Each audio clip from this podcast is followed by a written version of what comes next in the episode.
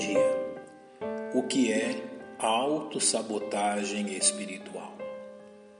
Há poucas pessoas capazes de causar mais mal a si mesmas do que aqueles que sabem o que devem fazer, porém não tomam uma atitude que realmente resolverá sua questão. Tais pessoas parecem ter prazer em conjugar seus verbos no gerúndio, prolongando suas ações ao invés de torná-las definitivas.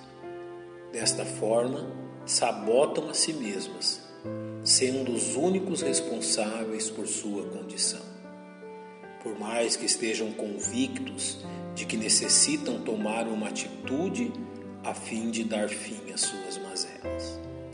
Há três atitudes de autossabotagem espiritual a qual devemos julgar se estão presentes em nossa vida. Uma das principais maneiras de sabotarmos nossa espiritualidade é procrastinar a obediência a um mandamento bíblico específico que sabemos que deve ser cumprido.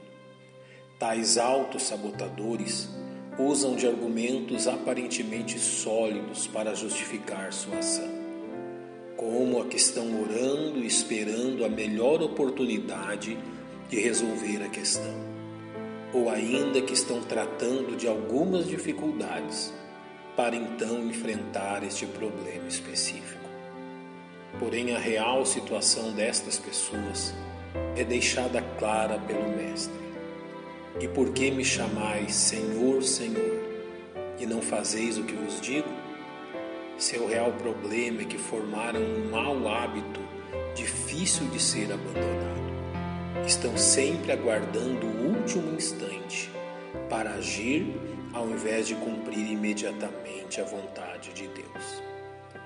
Uma outra maneira de autossabotagem é quando os filhos de Deus responsabilizam outros pelos seus próprios pecados. Novamente temos diante de nós um crente que não precisa ser convencido de seus pecados. Ele sabe onde errou o caso aqui é que ele criou mecanismos que justificam suas más ações. Tais pessoas concordam que estão erradas, mas sua visão de responsabilizar outros a impedem de assumir sua própria parcela de culpa e sua imensa necessidade de misericórdia. A semelhança do rei Saul, relativizam a seriedade de seu pecado responsabilizando outros por suas atitudes, ou como Adão e Eva, terceirizam a culpa por seus erros, sem admitir a necessidade de mudar de atitude.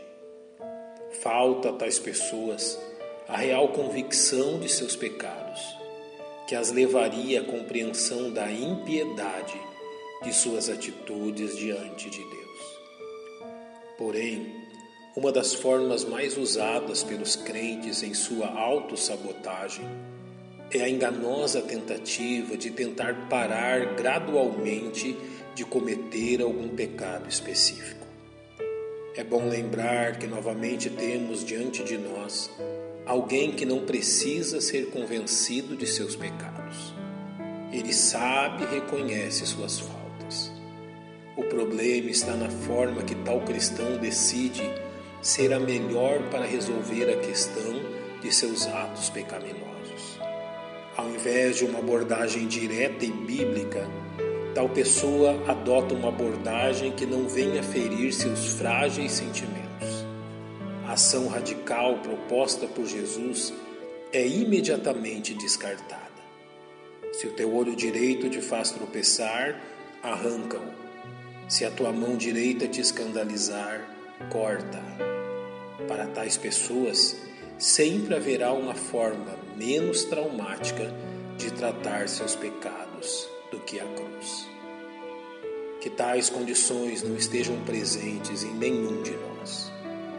Portanto, vede prudentemente como andais, não como nécios, mas como sábios, remindo o tempo, porquanto os dias são maus. Por isso, não sejais insensatos, mas entendei qual seja a vontade do Senhor. nosso Deus e nosso Pai. Reconhecemos a dureza de nosso coração e que apenas o Teu Espírito Santo é capaz de levar-nos à convicção e a fazermos a Tua vontade. Te agradecemos pela Sua presença em nós, pois oramos em nome de Cristo, nosso Salvador. Amém. Um bom dia e que Deus lhe abençoe.